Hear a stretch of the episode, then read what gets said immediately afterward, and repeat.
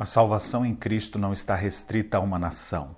Povos de todas as raças, tribos e nações poderão, sim, converter-se ao Senhor Jesus. As leituras de hoje aprenderemos sobre isso.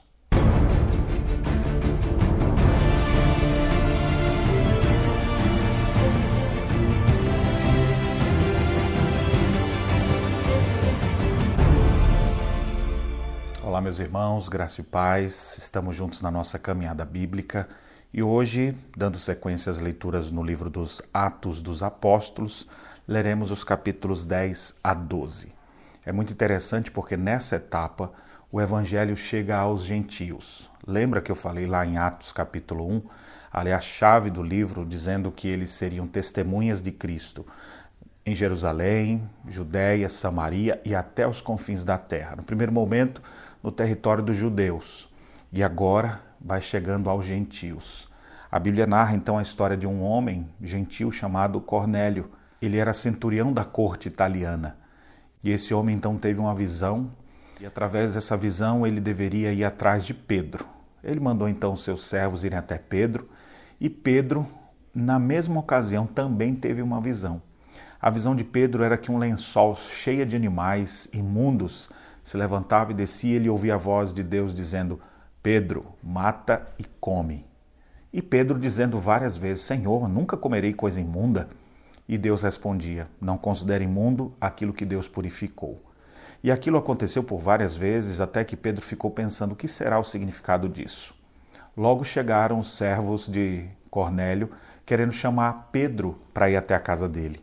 E Pedro foi andando com eles. Quando chega lá, Pedro começa a pregar o evangelho para Cornélio e para todos que estavam na sua casa. É interessante que Cornélio disse: Estamos aqui prontos para ouvir tudo o que Deus mandou você nos dizer.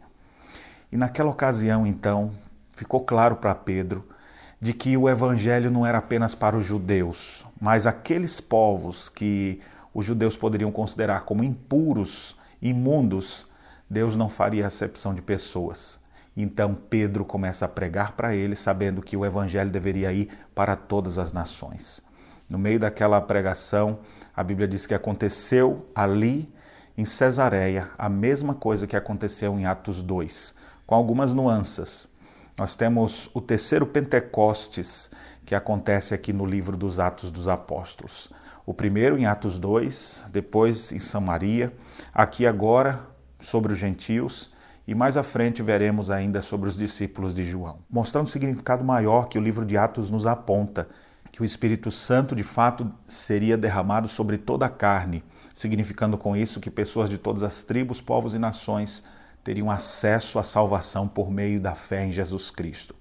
Veio sobre os judeus, veio sobre os samaritanos, veio sobre gentios, veio sobre os discípulos de João, ou seja, veio em sua plenitude. O Espírito nos foi dado. E agora, no poder do Espírito, a igreja avança pregando a palavra de Deus. E pessoas das mais diversas classes, pessoas das mais diversas culturas, ninguém está acima do Evangelho, mas o Evangelho é o poder de Deus para alcançar todas as pessoas, em todas as etnias, em todos os povos da terra. As leituras de hoje nos mostram que nós devemos ter amor para com povos distintos dos nossos pois Cristo pode converter pessoas das mais diversas culturas. Também devemos lembrar que aquilo que Deus considera puro, o homem não pode deixar imundo. Deus é aquele quem nos purifica, quem limpa o coração humano, e ele tem chamado muitas pessoas para isso.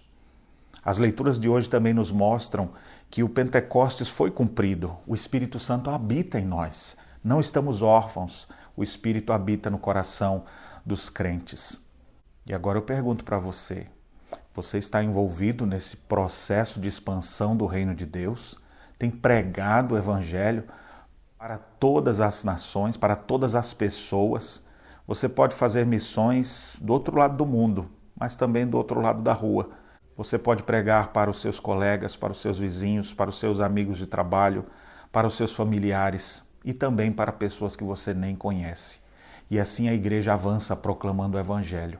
E ela avança com esperança, porque o Espírito de Deus habita o coração dos crentes. E é Ele quem convence os homens do pecado, da justiça e do juízo. Portanto, proclamemos a palavra de Deus. Vivamos o Evangelho de nosso Senhor Jesus Cristo, fazendo discípulos de todas as nações. Que Deus abençoe sua vida e as reflexões nesta quinta-feira.